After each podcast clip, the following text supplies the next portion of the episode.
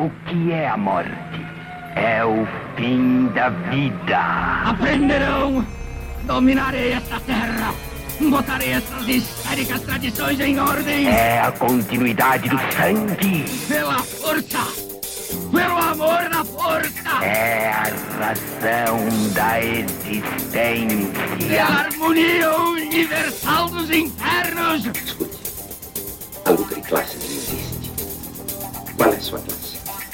O mundo vai explodir!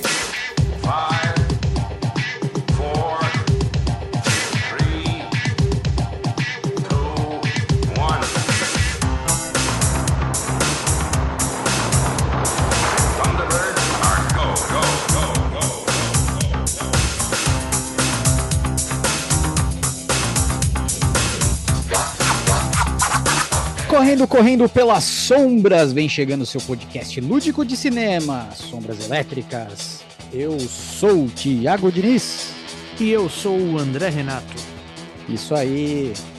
Neste episódio de número 7, vamos ampliar um pouco a discussão teórica sobre o que é cinema e o que não é cinema, trazendo uma mídia e uma linguagem que tem ocupado cada vez mais espaço aí no audiovisual. Os jogos eletrônicos ou jogos de videogame, joguinhos, games. Pois é, isso aí. Bom, galera, os games estão aí já faz um tempo. Estão evoluindo muito bem e não podem mais ser ignorados. Por isso, a nossa proposta agora é discutir alguns jogos que foram verdadeiramente revolucionários em trazer os games para uma idade mais adulta, para mais perto de narrativas literárias e cinematográficas.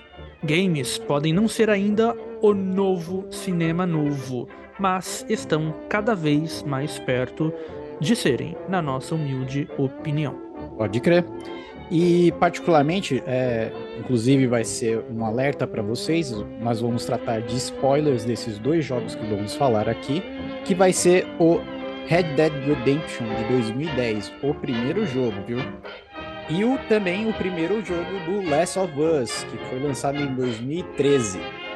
Mas antes vamos dar aquela volta no mundo das notícias do audiovisual. Vai lá, André! And now, the distinguished television news commentator, Mr. Howard Beale. Ladies and gentlemen, I would like at this moment to announce that I will be retiring from this program in two weeks' time. Muito bem.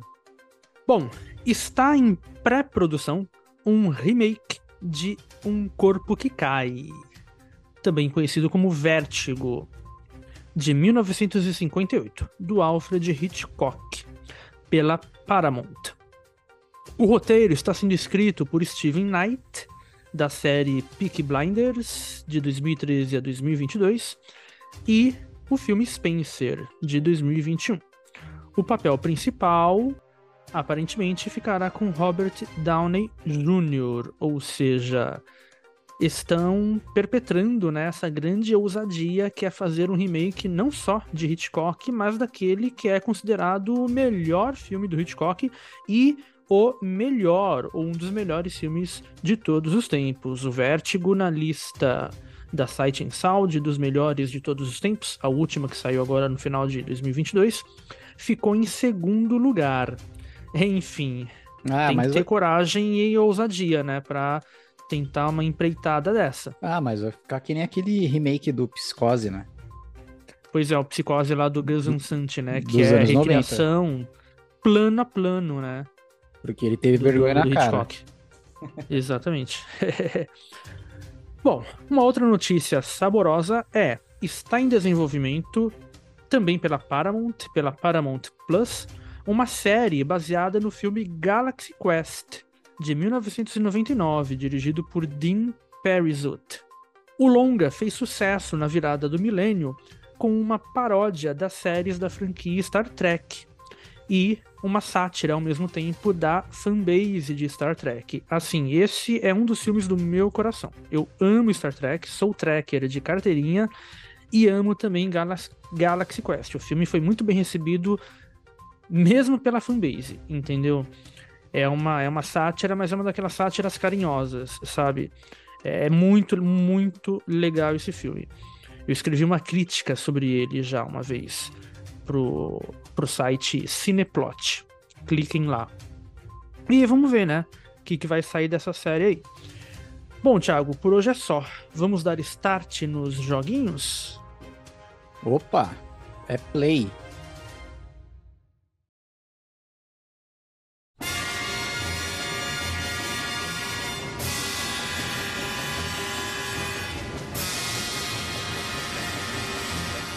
Bom, galera, vamos começar falando aqui, né? O, o tema do episódio de hoje foi inspirado por dois conteúdos que saíram é, tempos atrás na mídia gringa de cinema, né? É, você quer falar mais um pouco deles, André, para situar mais um pouco o, o ouvinte? Sim, sim, claro. Vamos lá.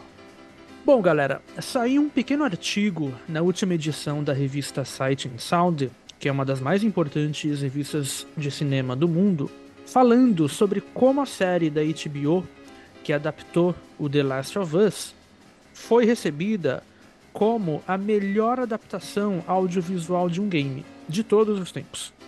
Porque você sabe, né, Thiago? Durante muito tempo os games sofreram com essa espécie de maldição de adaptações ruins, né? Desde a época lá do Super Mario Bros. dos anos 90. Double Dragon. é, mas agora, aparentemente, essa zica acabou.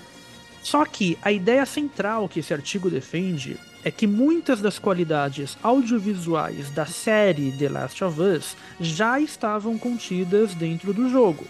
O autor desse, artigo, desse artigo o Andrew Mayle, ele vai discutir especificamente um elemento da estrutura narrativa do jogo que forma, na verdade, um verdadeiro gênero dentro das narrativas serializadas da TV dos Estados Unidos, desde os anos 60, que é a narrativa do Wanderer Hero. Mal traduzindo em português, fica o herói andarilho. Bom, o tipo de história contada dentro desse gênero lembra muito a história do Joel no Last of Us. Trata-se de um homem que viaja ao redor dos Estados Unidos em busca de algo ou fugindo de algo.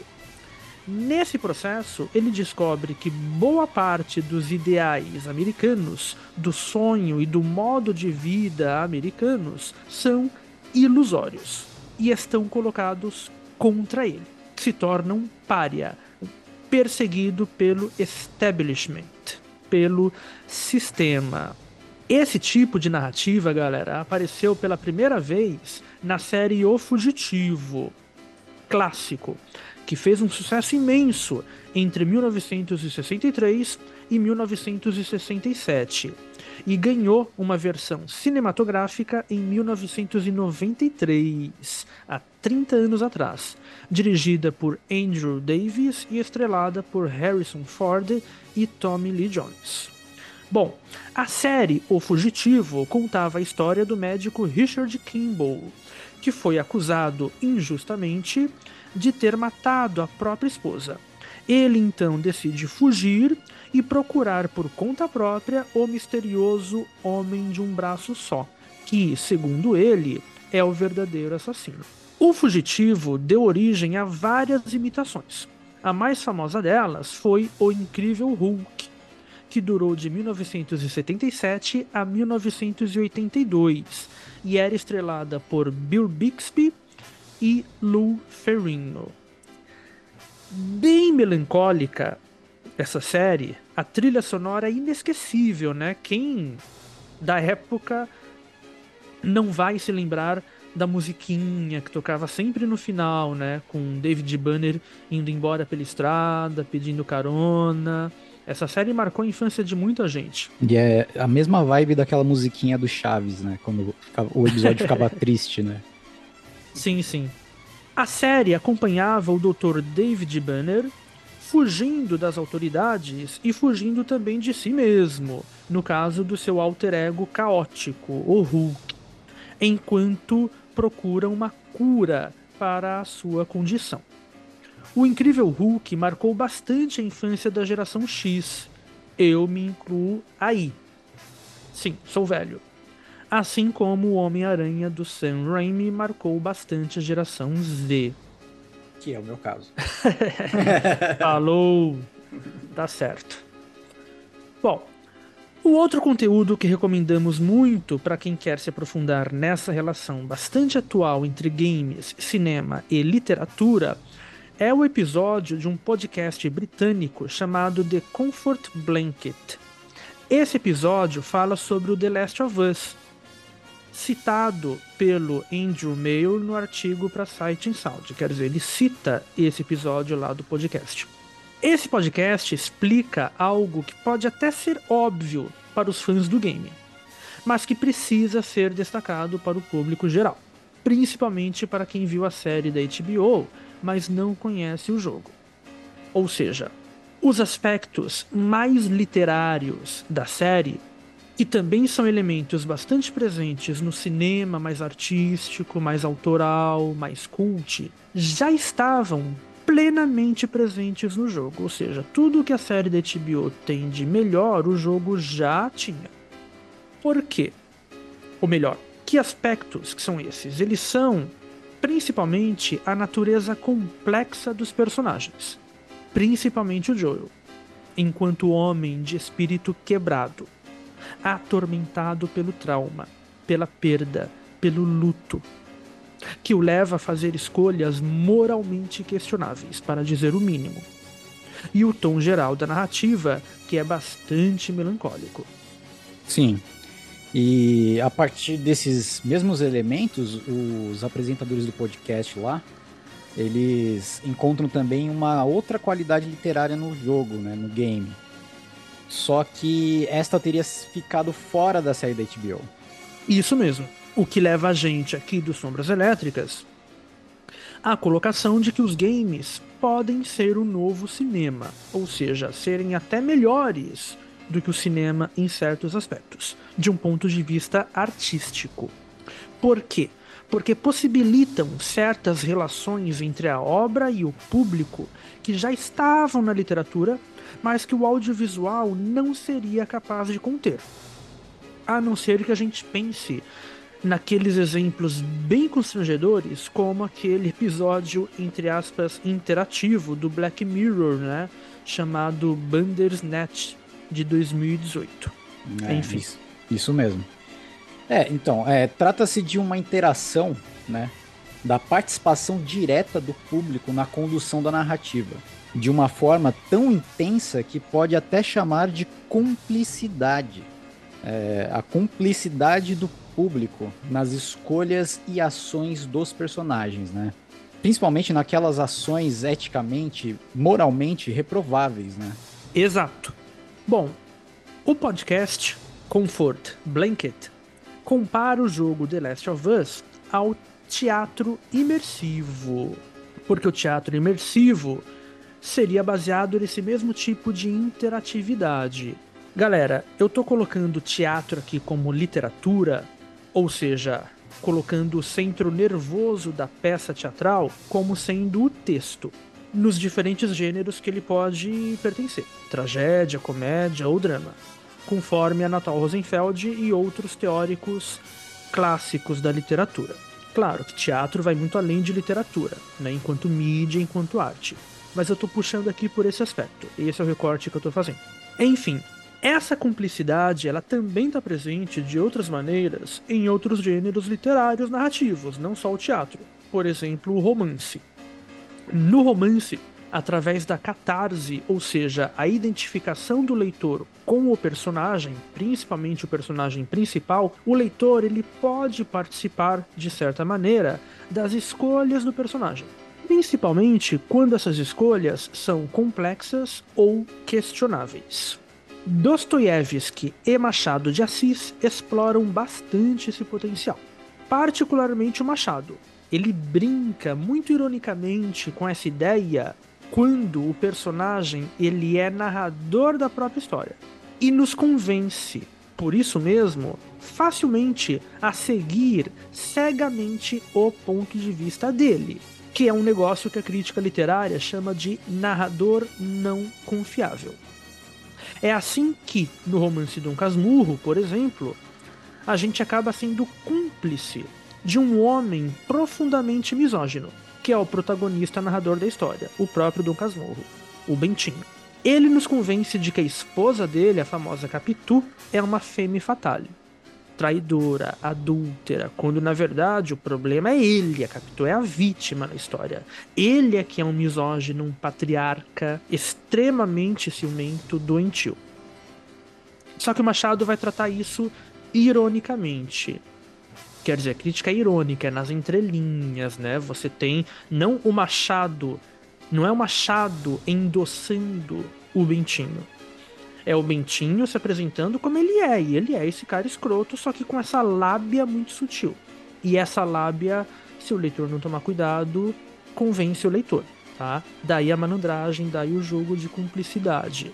Mas fala aí, Thiago, de que maneira que essa cumplicidade é construída especificamente no jogo The Last of Us, né? A gente tem aqui as maneiras literárias. No cinema, essa cumplicidade ela pode acontecer também através das dinâmicas da catarse, da identificação com o personagem principal. Mas uma cumplicidade desse modo mais interativo, olha só mesmo, talvez no teatro imersivo, como diz a galera lá do podcast, e nos videogames, né? Mas falei, como é que isso aparece no The Last of Us? Bem, primeiramente, o Last of Us nos faz identificar totalmente com o Joel, né? Que tinha perdido a filha, adolescente, no começo do apocalipse zumbi. E ali, através daquela cartaz mais básica, a gente vai então acompanhando o Joel, 20 anos mais tarde, mas ainda bastante traumatizado, com bastante cicatrizes do trauma que ele passou, na aventura de escoltar a Ellie, né? Contrabandear a Ellie, que é uma adolescente, né?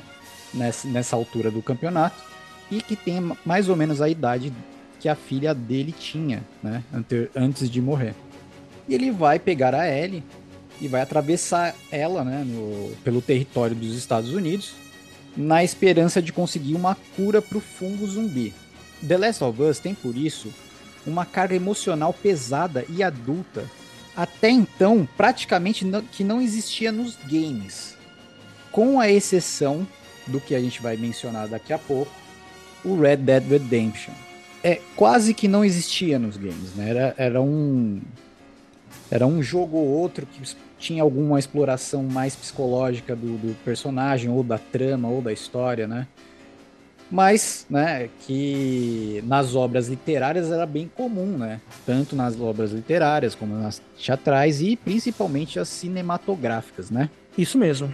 Antes do The Last of Us e do Red Dead Redemption, talvez só mesmo em alguns dos Final Fantasy você tinha esse elemento emocional, psicológico um pouco mais carregado, mas nada como vai aparecer no, no Red Dead e no The Last of Us. Esses e, dois jogos aqui, foram pioneiros, cara. Exatamente. E aqui eu acho que vale a pena a gente colocar só um adendo que é claro que teve outros jogos, né, com histórias é, aprofundadas, né, com é, esses aspectos psicológicos que a gente fala, mas a gente está puxando esses dois jogos que eles trazem o texto com é o texto mais a parte do audiovisual, né, que faz essa comunhão, né, na obra. Que, por exemplo, a gente tem jogos, sei lá, do PlayStation 1, eles não tinham um, um poder é, cinematográfico muito grande porque dependia do hardware, né, dependia da, do gráfico do jogo. E a partir dos anos 2010, essa barreira foi quebrada. E é isso que a gente quer mostrar para vocês. Exatamente. É... Mais um adendo, né? Um exemplo que me ocorreu agora, viu, Thiago? E que é legal a gente já compartilhar com os ouvintes. De fato, os games começaram a se tornar mais literários e cinematográficos quando o roteiro começou a ser mais trabalhado numa forma narrativa mais literária, mais cinematográfica, entendeu? Porque aí, pô, André, mas você quer dizer então que o roteiro é mais importante no cinema? Lógico que não, né? Mas o fato é, com esses roteiros mais trabalhados, a própria decupagem dos jogos começou a acompanhar, entendeu? Quer dizer, os jogos começaram a ser pensados de uma outra maneira, né? Não só a, a dinâmica da interface lá com o jogador, né? Então, jogo em primeira pessoa, em terceira pessoa, em plataforma, o que quer que seja, mas também as famosas cutscenes, né? As cenas que faziam a história avançar, né? Cenas decupadas como filme ou como um anime,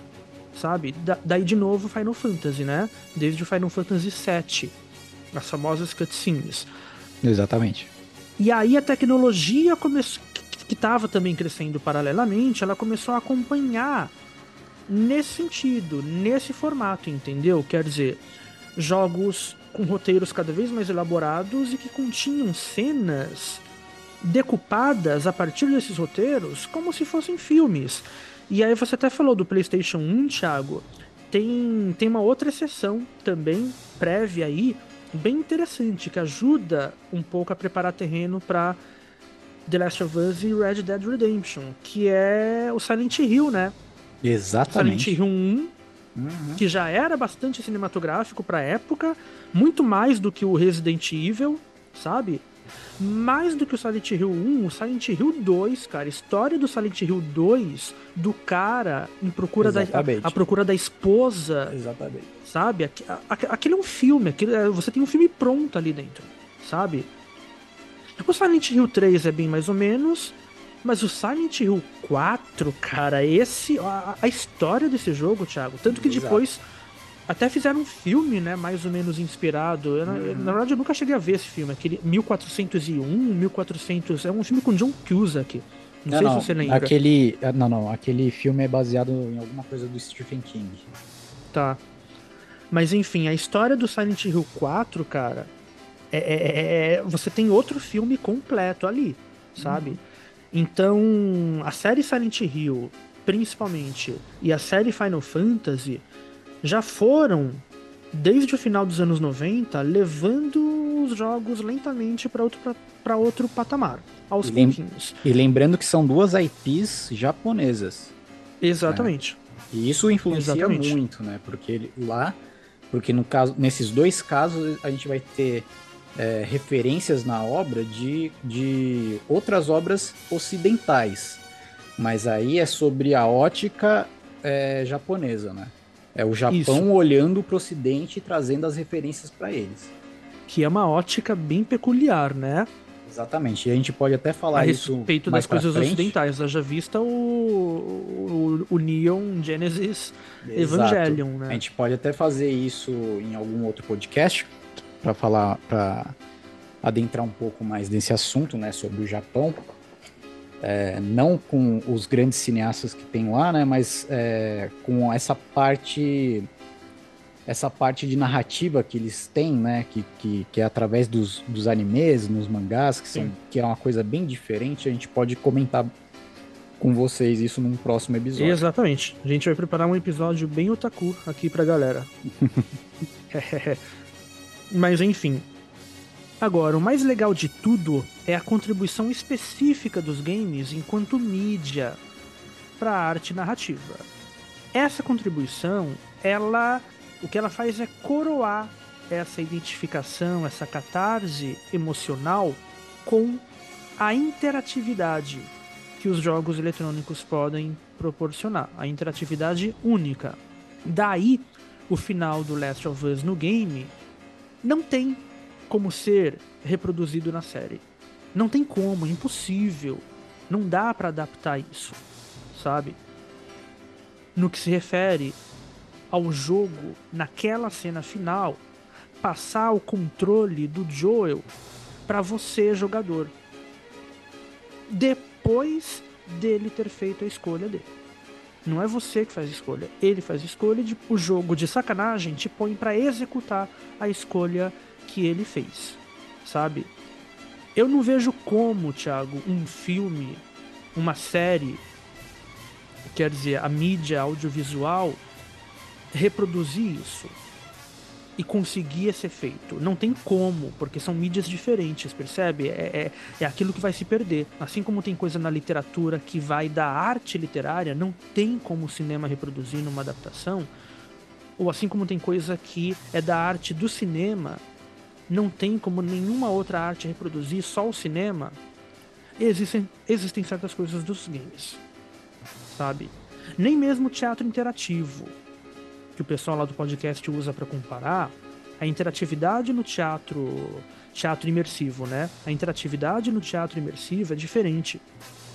Não é como você tá lá sentado na frente da televisão assistindo a cutscene, né, a cena se desenrolando ali. E aí depois daquela escolha do Joel que você vê de queixo caído depois, né, de ter jogado o jogo inteiro, você fica de queixo caído com a escolha dele e o jogo, né, você mal começou ainda a processar na sua cabeça a escolha que o Joel fez, o jogo já te joga batata quente na sua mão. e fala para você, ó, agora faz o Joel aí. sabe? Fazer tudo o que ele tem que fazer. Mano, é, é de fuder, né? É de fuder isso, sabe? E no Red Dead você tem um negócio muito parecido, como a gente vai falar daqui a pouco. Enfim, o jogo ele não te deixa decidir pelo Joel, mas ele te faz entrar na pele dele só para sofrer as consequências da escolha dele. O que inclui cometer atos de violência bárbara contra pessoas inocentes. Por mais que você abomine esses atos. Mas sabendo e sentindo no seu próprio coração exatamente o porquê do Joel ter feito aquela escolha que ele fez. Daí a cumplicidade única do game. Quer dizer, o game te leva a cometer atos sim, simbolicamente, claro, né, de violência ali dentro do universo do jogo, mesmo você não concordando com aqueles atos. Mas por quê? Para glorificar, para estimular a violência, né, como aquela galera ultramoralista adora papaguear por aí, não. Mas é para te fazer sentir melhor o que é estar na pele de uma personagem complexa como Joel. Uma personagem humanamente complexa, sabe? Isso é muito poderoso, Thiago. Isso é artístico, sabe? Enfim, o jogo te oferece uma maneira única de passar pela experiência de estar na pele de um homem atormentado como Joel. Alguém que não é um vilão, simplesmente. Ele não é mau. Os motivos dele, claro, podem ser muito questionáveis. A gente pode não concordar com nada do que o Joel pensa, diz ou faz.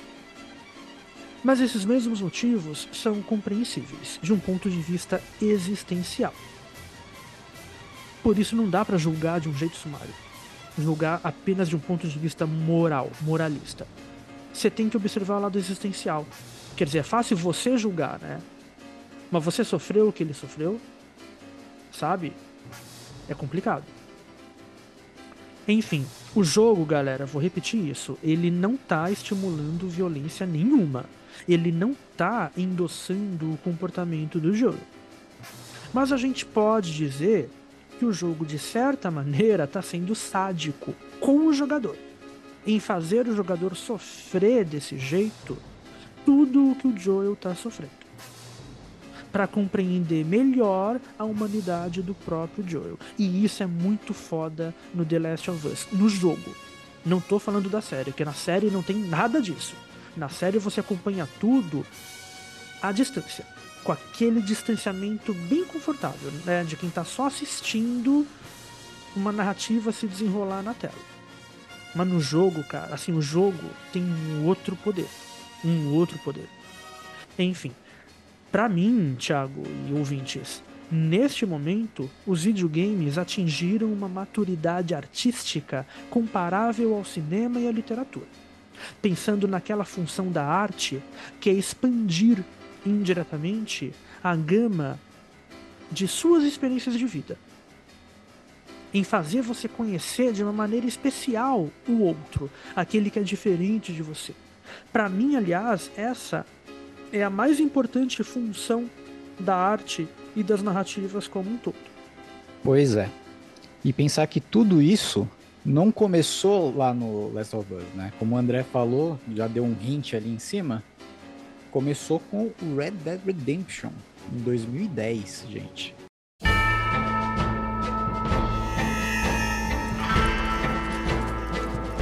I rode in a gang.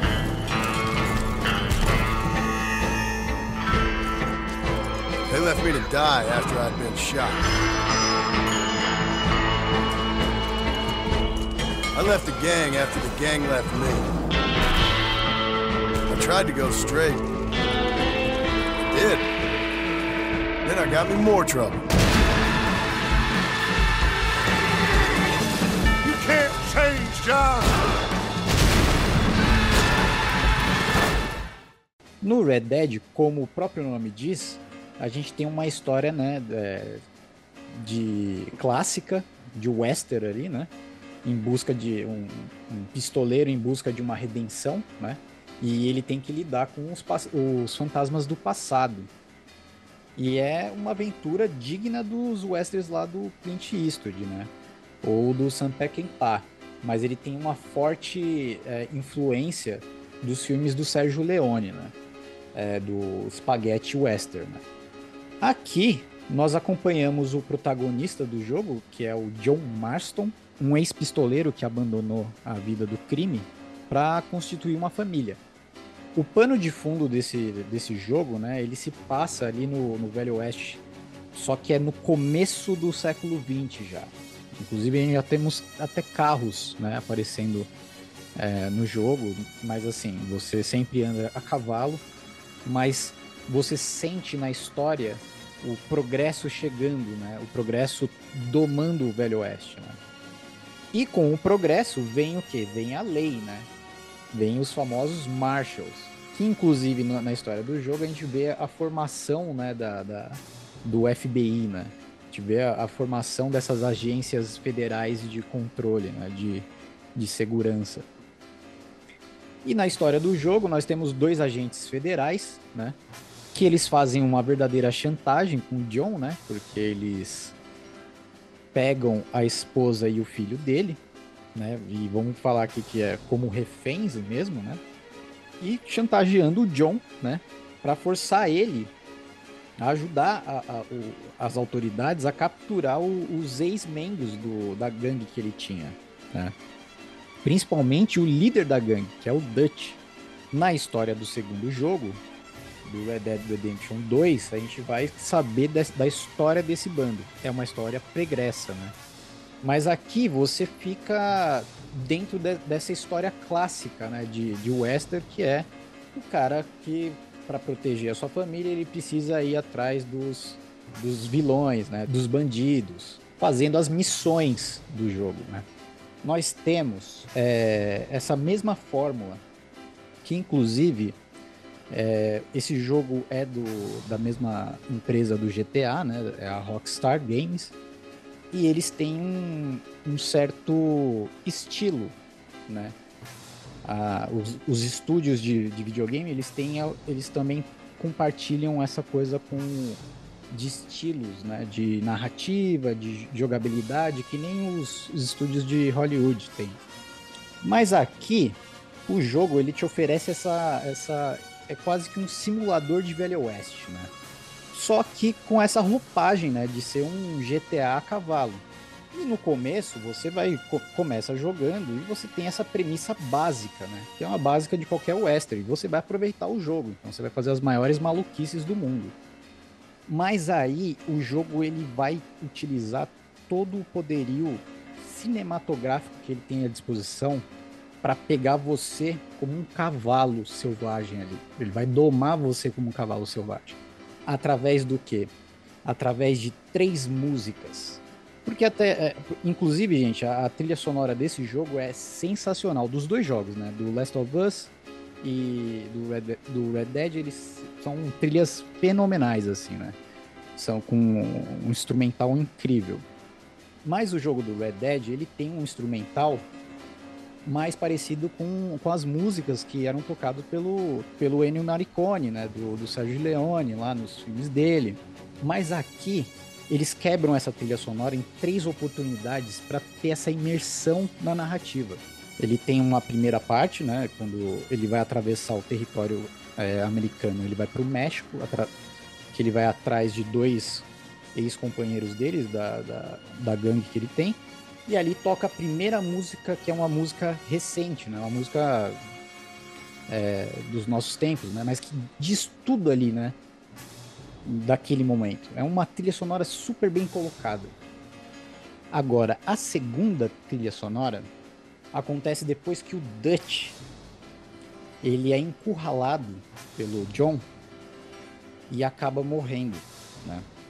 Uma cena incrível, né? Um diálogo muito intenso ali. E ali você já tá dentro do jogo. A primeira trilha sonora já te já te pegou, né? Já te colocou dentro da narrativa, já te mostrou que o que você tá jogando não é só um joguinho de western, você tá acompanhando uma história contada com todo o poderio do audiovisual. E logo após o Dutch morrer, né? É, os Marshals eles, eles aparecem e liberam você para você voltar para sua família. E nesse momento toca você a cavalo voltando para o seu rancho, toca a segunda trilha sonora.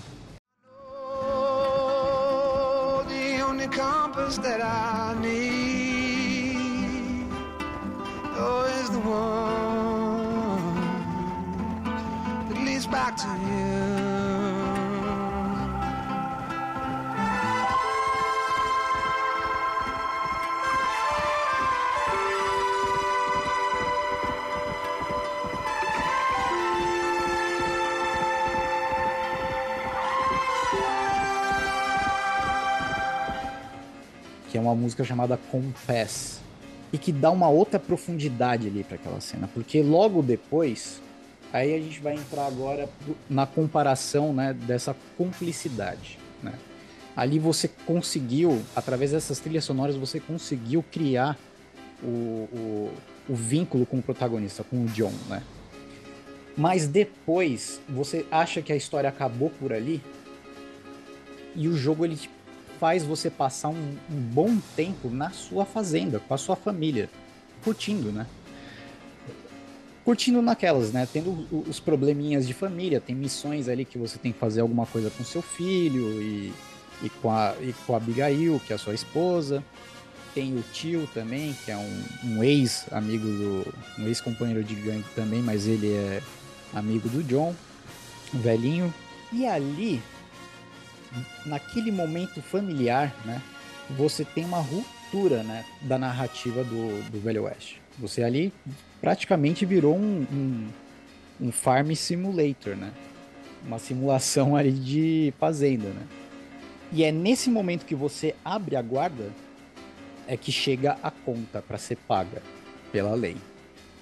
Os Marshals, eles pegam uma divisão do exército e vão para a fazenda do John para matar todo mundo, que é a última ponta solta do, do Velho Oeste ali, né? Daquela, daquela região.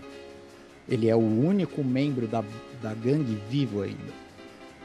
E você tem uma, uma troca de tiro épica, né? Mas faz parte ali da, da jogabilidade do, do jogo. E, né, você tá ali, você. Não, eu vou proteger. Você tá ali junto com o John.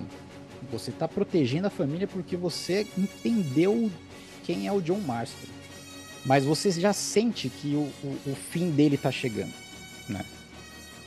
Depois do, desse grande tiroteio, eles se refugiam né, no, no celeiro da fazenda, a família dele, e o John coloca o filho e a esposa no cavalo e manda eles partirem pelas, pelos fundos, né? pelos fundos, enquanto ele ficaria ali. E aí é um cinematic, né? Uma cena que mostra o, o John olhando pelo buraquinho ali da, da do, do, portão do celeiro, olhando lá fora, vendo todo o batalhão na frente do, do, do, do, do celeiro. Ali você entende que ele vai morrer. É uma linguagem clássica ali do cinema, principalmente de western. Ele faz a reflexão, ele, ele salva o ele salva as pessoas que ele ama, né? E fica ali para se sacrificar. E ali você entende que ele vai morrer, né? Mas aí a cinemática vai até a hora que ele abre a porta do celeiro. E ali você acha que vai ver a cutscene, né, do dele morrendo. Mas não. Naquele momento, o jogo devolve o controle para você. Você volta a controlar o, o, o John por um, por um tempo muito pequeno ali, um curto espaço de tempo, com a jogabilidade do Dead Eye, que é um, que é um fator do jogo que, que é, na verdade, é uma câmera lenta que você aplica no jogo para você atirar rápido, né? E eles devolvem para você nesse momento. E aí você pode atirar no, no pelotão, né? Só que aí você cai morto. Você leva muito mais tiro do que você dispara. Agora, você com a cabeça de gamer e você está numa, numa narrativa que parece ter finais múltiplos, você vai voltar num save e vai tentar ver se não tem algum jeito de salvar o John para um final alternativo, quem sabe? Porque porque os Marshals eles estão no meio do batalhão. Quem sabe se você mirar neles, você consegue evitar essa morte. Mas não. É oficial. Não importa se você atirar, se você não atirar, em quem você atirar, o destino de John Marston foi selado. E nesse momento, né, é, é, essa, esse sadismo até que o André mencionou no Last of Us, é, esse sadismo de, de te dar uma falsa esperança de você talvez conseguir salvar o personagem que você realmente agora você tá com ele, essa esperança ela é destroçada para poder criar um outro um outro efeito em você. Porque o jogo não acaba aí. O jogo ele continua com um, um, um cinematic, né, com uma cutscene, onde a família escuta os tiros, volta, vê o corpo do John e um time-lapse acontece. Né? Passa-se um tempo. E agora a gente vai controlar o filho dele. E o controle do filho dele é, é sobre a vingança. A cumplicidade que temos agora, que a gente está é, sentindo ali com ele, é do tipo: vamos atrás de quem matou meu pai, quem matou o John Marston. E ele consegue a vingança, ele consegue matar o Marshall que foi filho da puta com o pai dele. E naquele momento que você mata o cara, o jogo acaba exatamente ali, num close-up do filho dele, mais velho, né? E ali você experienciou todo o ciclo de vingança e, e, e violência. É uma coisa absurda o que acontece é, em termos de narrativa nesse jogo, né? em termos de imersão, né? Bom, gente, e, e nisso, né, você tem uma, uma, uma cumplicidade que é impossível de você emular isso na TV ou no cinema, porque você tem um pacote completo ali. É, no momento que você experiencia essa vingança e que você faz parte do ciclo de violência que o jogo está apontando desde o começo da história, você termina com um close-up do filho do John, do Jack, né? E ali naquele close-up, super cool e tudo mais, tá impresso a verdadeira derrota do John, né? O John Marston está derrotado ali, porque a, porque a gente ir atrás da vingança com o filho dele era tudo que o John estava lutando para para que não rolasse. Sim. É... Bom, a gente vê que é uma história que não é dada de dentro da cartola, né? Os caras, eles.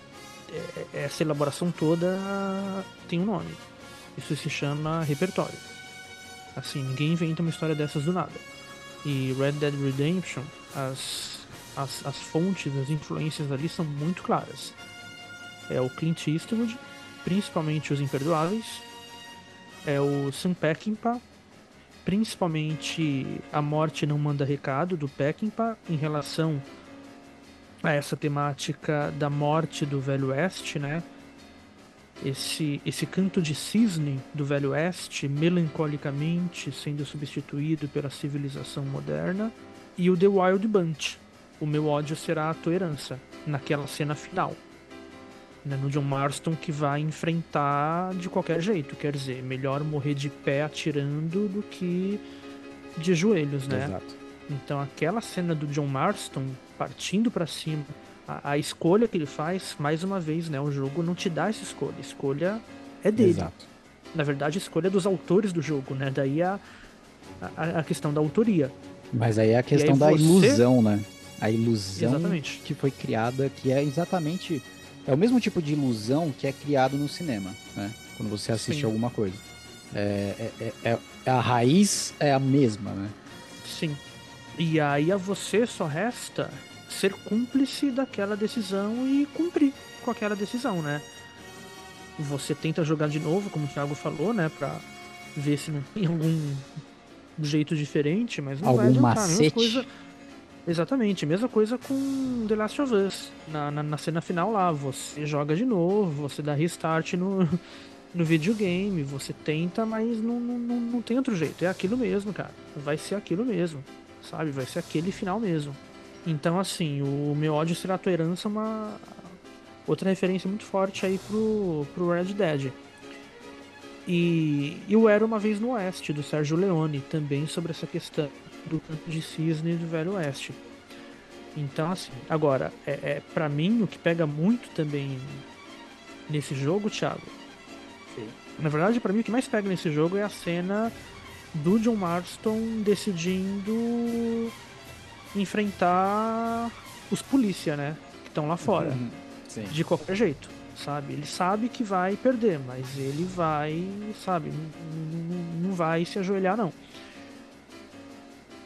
E esses policiais, né? Os agentes da lei, eles chegam, já chegam chegando, sabe? Atirando primeiro e perguntando depois.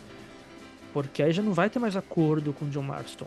Não vai ter mais chantagem, não vai ter mais um, olha, uma mão lava a outra, você ajuda a gente aqui, a gente te ajuda. Não. Eles, é, como você bem falou, Thiago, eles. O negócio é eliminar todas as pontas soltas, porque não há mais espaço no Oeste pra gente como o Dutch ou como o John Marston. Não tem mais. Então você tem que acabar mesmo, eliminar essas maçãs podres, sabe? Cortar todas as pontas soltas. Então o John ele já sabe disso, ele já saca. Quando eles chegam, ele já sabe o porquê que eles estão ali e aí ele toma a decisão que ele toma. E eles chegam daquele jeito como o Mano Brown já cantou. Vão invadir o seu barraco e a polícia Vieram pra arregaçar, cheios de ódio e malícia Filhos da puta, comedores de carniça Já deram minha sentença e eu nem tava na treta. Não são poucos e já vieram muito loucos. Matar na crocodilagem, não vão perder viagem. 15 caras lá fora, diversos calibres E eu apenas com uma 13 tiros automática. Sou eu mesmo e eu, meu Deus e meu orixá. No primeiro barulho eu vou atirar. Se eles me pegam, meu filho fica sem ninguém. É exatamente assim. É exatamente, é exatamente assim que acontece no jogo. E é isso. O ponto mais nevrálgico, sabe? O nervo exposto em jogos como Last of Us ou Red Dead Redemption, dentro desse recorte que a gente está fazendo aqui, na questão narrativa, uma narrativa envolvente, adulta, sabe? Psicologicamente complexa, que é comum na grande literatura, nos grandes filmes, até mesmo na televisão, mas que os videogames também estão conquistando esse patamar narrativo, sabe? Dentro disso, dentro dessa cumplicidade, né, a gente está falando aqui de interatividade, mas é uma interatividade que acontece em certos parâmetros, né? Então, assim, você não faz todas as escolhas do personagem, porque o personagem é o personagem, ele é um outro. E aí o lance é você entrar na pele dele. Quer dizer, você tem que conhecer esse outro. A viagem é essa, é aquela função da arte que eu tava falando aqui. Expandir o seu universo humano, sabe? Conhecer e compreender outras pessoas, diferentes de você, mesmo que você não concorde com as ideias ou as atitudes que elas têm. Então a escolha é o personagem que faz. Só que esses jogos, eles fazem você, querendo ou não, arcar junto do personagem com as consequências das escolhas deles. E é aí que você vai ser cúmplice, mesmo não concordando. Exato. E esse efeito eu acho emocionalmente muito poderoso. Emocionalmente é muito mais poderoso do que a simples catarse, a catarse tradicional. De você ler uma história e se identificar com o personagem conforme o andamento da narrativa. Ou assistir um filme e ir se identificando com o personagem, sabe? Num jogo eletrônico como esses, você está no controle do personagem. Mesmo que seja apenas nessas cenas em que você não vai escolher, mas você vai sofrer as consequências do mesmo jeito. Eu acho isso muito poderoso. Enfim, muito foda. Isso, galera, faz com que os games atinjam um outro patamar narrativo, um outro patamar expressivo, artístico mesmo. Por isso, eu acho que a questão hoje em dia não é nem mais ficar esperando que as adaptações para filmes ou séries mostrem para todo mundo o valor que os games têm. Ficar se preocupando em ganhar uma legitimidade que, francamente, os videogames não precisam mais se preocupar em conquistar essa legitimidade por via de outras mídias. Jogos como Last of Us ou Red Dead Redemption mostram claramente que os games podem sim trazer construções narrativas e criar relações com o público dignas da melhor literatura e do melhor cinema, por conta própria. Por força e qualidade de sua própria. Por isso, é claro que o Last of Us da HBO é a melhor adaptação de jogo já feita. Mas não porque ele tenha elevado o jogo ao status de arte, graças ao famoso padrão HBO de qualidade, mas porque ele apenas seguiu à risca tudo tudinho o que já tinha dentro do jogo. O Outbreak do fungo zumbi tem inclusive a mesmíssima decupagem no jogo e na série. Exatamente idêntica a cena. E não é uma decupagem de videogame, é uma decupagem de cinema. Ponto. Com isso, a conclusão mais lógica, galera, é: jogos de videogame não precisam mais de adaptação nenhuma para cinema ou para TV. Eles já se bastam em si mesmos. Mesmo assim, você quer ver o Last of Us da HBO perder rapidinho o cinturão de melhor adaptação de jogo? É só a pessoa certa, claro, decidir levar às telas o Red Dead Redemption. Aliás, o Jack Black já deu a letra. Tá na hora de alguém pegar o Red Dead, aproveitando aí o sucesso do Last of Us, e levar para as telas. Exatamente. Inclusive, é, é uma coisa muito mais fácil do que adaptar o Last of Us. Assim, né? o, Red, o, Red, Dead ele tem um, uma coisa assim de. Ele tem uma história meio serializada bem interessante, né? Porque ele tem vários personagens que não fazem parte do. ali do panteão de, de protagonistas, né? Que fazem, são os NPCs da, da história, que são, tem histórias incríveis, né? que daria para expandir e tudo mais, mas eu acredito que talvez ele seria melhor numa série de filmes, né? Talvez três filmes. E lembrando que, né, já, já temos um gostinho aí, né, que tivemos aí com o Westworld, né, nesse tema de Velho Oeste, na, na TV, é, bem feito ali, né, pelo menos nas duas primeiras temporadas ali. É, e talvez seja esse o caminho pro, pro Red Dead para uma adaptação, quem sabe, né? Mas André, deixa eu até falar aqui uma outra coisa sobre Red Dead, que fazer esse paralelo com, com Westworld aí, que eu joguei o primeiro jogo, foi em 2010, né? E o jogo ficou com. me deixou essa impressão, né? Eu carreguei a impressão de, desse final comigo, assim, até o, o, segundo jogo. Só que o segundo jogo eu fui jogar depois de ter assistido o Westworld, que, que tem essas temáticas de que tem essa, essa ponderação sobre os NPCs, né? E sinceramente me fez uma imersão no jogo que eu não vejo outros jogadores tendo esse relato, assim, né? Eu fiquei muito mais no, no RP, né? Do role playing, né? Do, do jogo, do, do que simplesmente cometer o mesmo erro que eu cometi lá no primeiro, né? De ser um GTA ali sobre cavalo. Testar coisa maluca e tudo mais a, o meu jogo com o segundo, ele foi influenciado por uma outra mídia, né? E logicamente pela experiência do primeiro. Né? Mas é, mas é, mas, mas Thiago, é, é, é por aí mesmo a coisa, porque justamente esse poder da, da, da identificação catártica e da interatividade mais ainda, ele te faz pensar numa dimensão mais existencial, ética e até mesmo moral da coisa. Então, Westworld te faz pensar numa dimensão ética e moral do jogo de videogame, né? O Westworld é praticamente um jogo de videogame, só que é real. O problema é que, assim, no GTA é fácil, né? Você vai lá descarregar a sua raiva, atropelar todo mundo na rua, matar as pessoas a esmo e beleza, né? Agora, no Westworld, é, você vai fazer, fazer a mesma coisa. Ah, mas são robôs, beleza, tá, mas são robôs sencientes, sabe? aí já complica um pouco mais. É. Né? É que o Westworld E aí o- essa, essa- o- é, é, o Westworld ele tem essa dimensão, né? Que ele vai trabalhar Sim. com o que é vida, né? O que é consciência e tudo mais, mas ele também é uma reflexão da gamificação da vida, né? Do, do, Exatamente. do game, E né? das, Sim, O- e das é- nossas responsabilidades perante isso. Exatamente, é uma reflexão Porque ali sobre os é- NPCs, né? É, é- bem, é bem profundo isso, na verdade. né? É, existe uma responsabilização clara ali. Não é simplesmente o lúdico, né? Porque passa a envolver a questão do. Quer dizer, deixa de ser apenas lúdico quando passa a envolver o outro, né?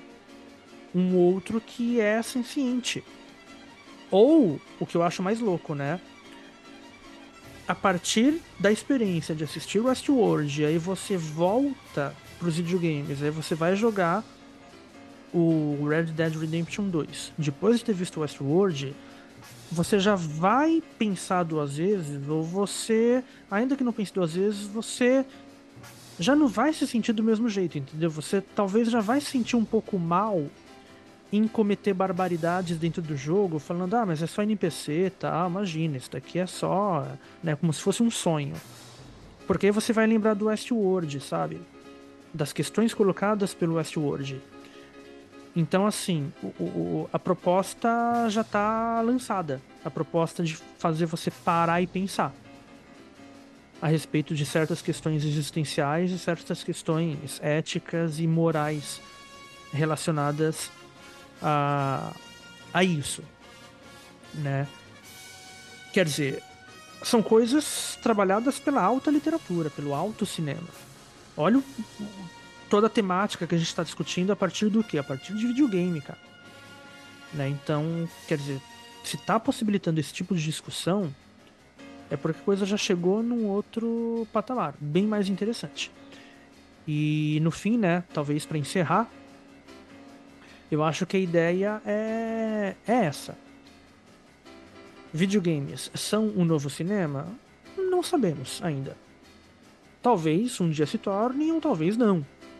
Mas o fato é, fato inegável, não dá mais pra negar, não dá mais pra voltar atrás. Os videogames estão atingindo, já atingiram um outro patamar que a gente tem que lidar. E nós sabemos também, né, gente, que tem outros jogos na atualidade que são muito mais profundos, que, que tem exatamente esse valor que a gente tá dando para essas duas obras aqui. É principalmente jogos indies, né? Jogos de Exatamente. produtoras pequenas, independentes. Exatamente. É que tem que esse sim já, porque como não tem proposta comercial nenhuma, então esses jogos eles viajam total na dimensão psicológica, construção de personagem, construção de narrativa. Tem um jogo pro PlayStation 3 que é maravilhoso nesse sentido, um jogo independente chamado Journey. Que é o fantástico, Journey, cara. É uma- Journey é É, é uma experiência de vida esse jogo. Journey E tem é aquele incrível. outro, como é que chama mesmo, Thiago? Aquele jogo que, que você baixava na PlayStation Store, na época do PlayStation 3, era um jogo serializado, inclusive. Você baixava os episódios, que era uma adolescente na escola, que ela descobria Ah, que tinha o- certos poderes telepáticos. Eu esqueci o nome. Não é Tell Me, Mas era um não, jogo- né? É, é- puta, como era um jogo chama? totalmente psicológico sim, também. Sim, sim, sim. É Totalmente assim, Persona, existencial. não. Nossa, eu esqueci qual que é o... Ai, Tell Me Why, não, é... Mas Puta, enfim. esse jogo é leitor- mó legal, é. Jogo é Leitores, bem né? Ouvintes, se vocês lembrarem, mandem aqui pra gente. E de Exatamente. qualquer maneira fica a dica, porque, olha, vale a pena. Bom, eu acho que fechamos, né, André? Fechamos. Fechamos. Bom, é o Last of Us, né? Uma série da HBO Max que você pode conferir lá. E os dois jogos, né? O Last of Us é, parte 1. Ele foi lançado recentemente agora uma versão remasterizada. Aliás, é um remake, né?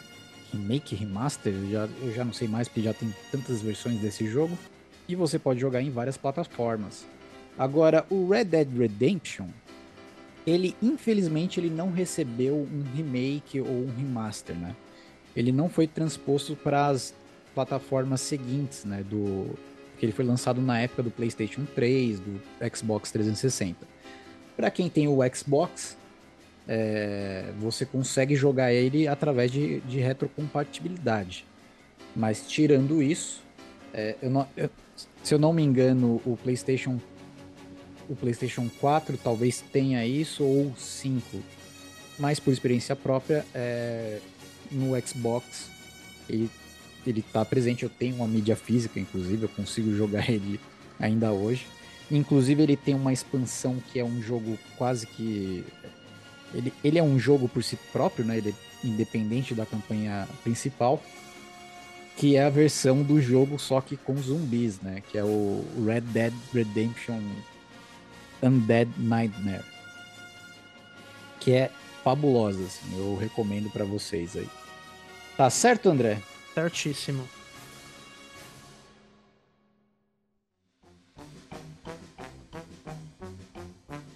Mas antes de terminar, galera, eu vou trazer para vocês uma mensagem que é uma mensagem de um, um anunciante nosso.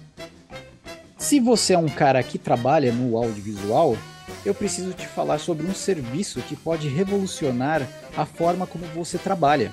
É o pessoal da True Network. Todos os serviços são projetados especificamente para profissionais como você. Com a True Network, você terá uma rede robusta e confiável, otimizada para compartilhamento de arquivos de alta performance e colaboração, seja trabalhando em um projeto de vídeo, um podcast ou qualquer outro tipo de mídia. A True Network tem soluções que tornam fácil compartilhar arquivos e colaborar com a sua equipe, concluindo assim um trabalho de maneira muito mais fácil, rápido e eficiente. A True Network também oferece recursos de armazenamento com metodologia que mantém os seus arquivos seguros e protegidos o tempo todo. Então, se você está cansado de transferência de arquivos lentas, redes não confiáveis, computadores obsoletos e ferramentas de colaboração ultrapassadas, experimente chamar a True Network. É a escolha inteligente para profissionais do audiovisual que exigem o melhor. Visite www.truenetwork. O True aqui, gente, é de é, verdadeiro, né? Verdade, True, T-R-U-E, network.com.br para saber mais ou chama lá a Sá no WhatsApp no telefone 011 97124 4586.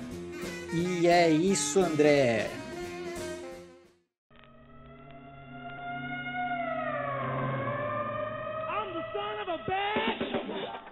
Bom, galera, é isso aí. É, sigam as nossas redes, assinem a newsletter Sombras Elétricas, temos o blog, temos o YouTube. E é isso, pessoal. Até semana que vem. Valeu, falou. Falou.